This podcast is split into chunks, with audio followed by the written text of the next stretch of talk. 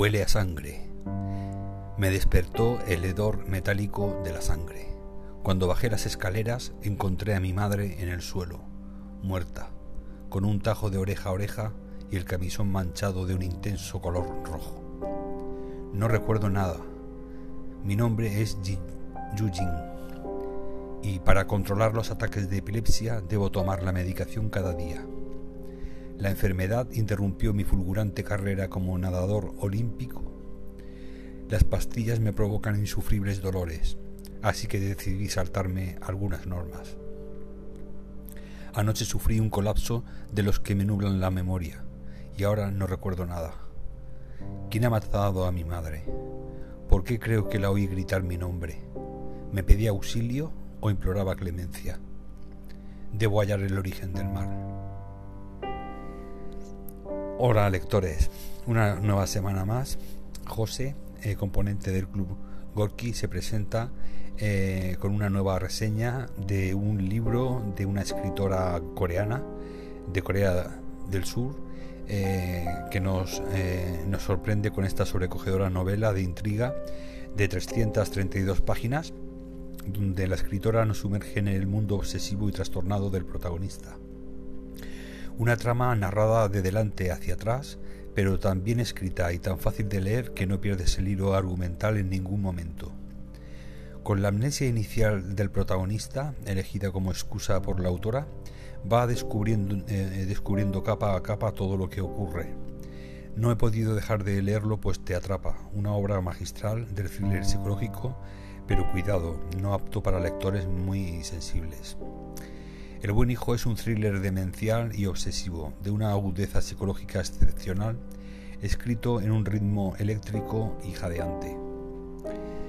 En esta, eh, con esta cara de ángel eterno que suele tener las personas orientales, la escritora Yu Jeong-jeong, de Corea del Sur, mm, nacida en 1966, nos deja de una pieza con su cuarta novela, El buen hijo editada ah, en español por Reservoir Books.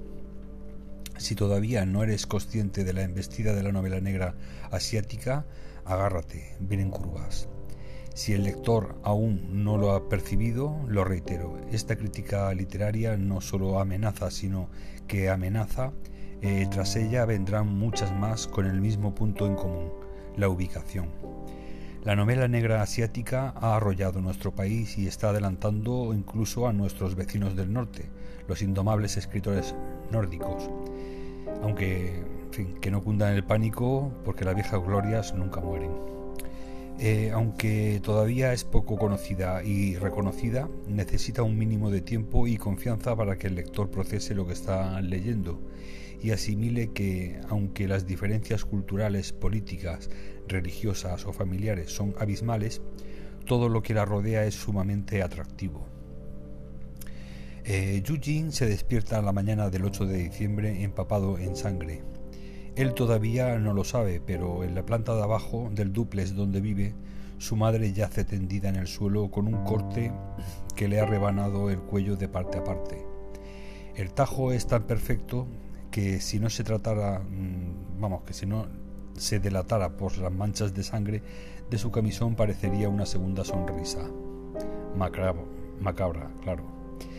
Todo el piso es un aluvión desbocado de sangre. Las paredes, los cristales, las escaleras tienen el mismo color y desprenden el mismo olor.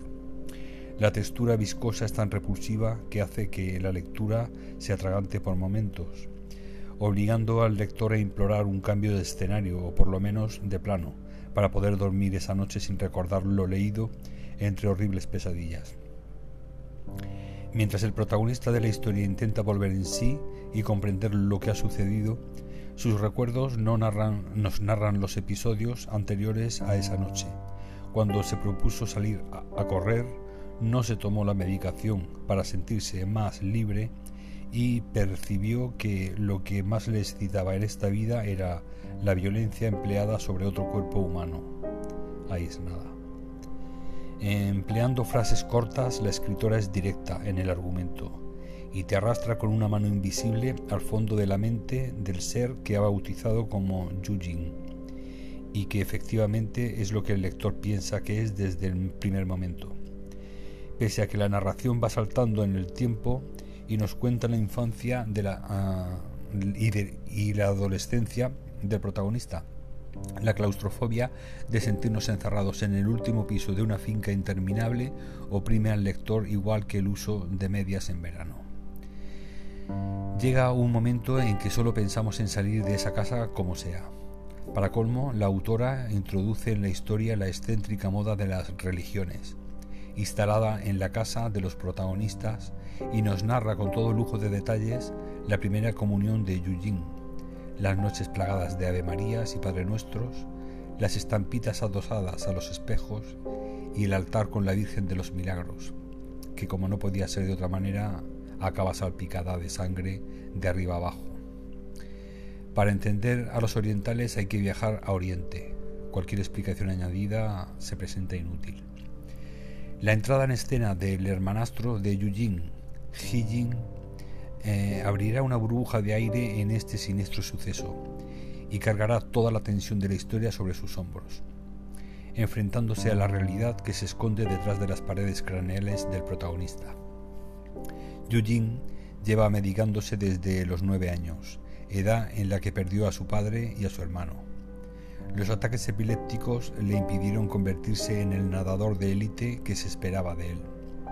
La medicación frustró sus sus planes e ilusiones, y solo hay dos personas causantes de tanto dolor. La desaparición de su tía y su madre abre la brecha de los recuerdos y los agrupa hasta que nace la historia de que Jeon ha puesto ante nosotros. Como un buen clásico de novela negra, el desenlace se ajustará a todas las expectativas creadas por el lector, y aunque la recreación final es digna de la mayor mención y obviamente no, no, pienso contar nada en esta reseña, estas palabras amenazan pero no asesinan. Eh, tendréis que sufrir lo insufrible y analizar si mi percepción se corresponde con la que os nacerá a vosotros después de leer la obra. Eso sí, como pequeño consejo, hacerlo con el estómago lleno porque después no os va a entrar ni un solo bocado.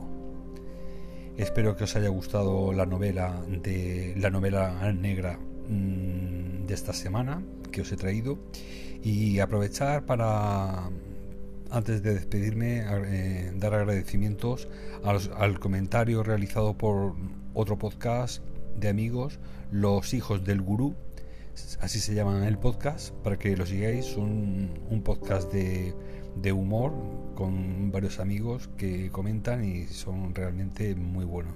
En su último capítulo subido, el tercero, eh, titulado La venganza, hacen un comentario de, nuestro podcast. Así que gracias por ello y también eh, celebrar el aumento de oyentes que hemos eh, percibido en México y en el Reino Unido y para finalizar, pues recordaros las plataformas donde nos podéis escuchar.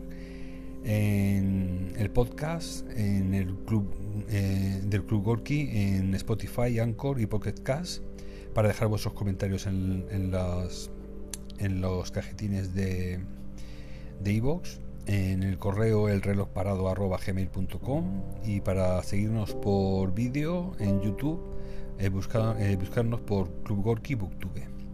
Y para finalizar ya en mi cita de la semana, un libro como un viaje se comienza con inquietud y se termina con melancolía. Muchas gracias por estar ahí una semana más y hasta la semana que viene, lectores.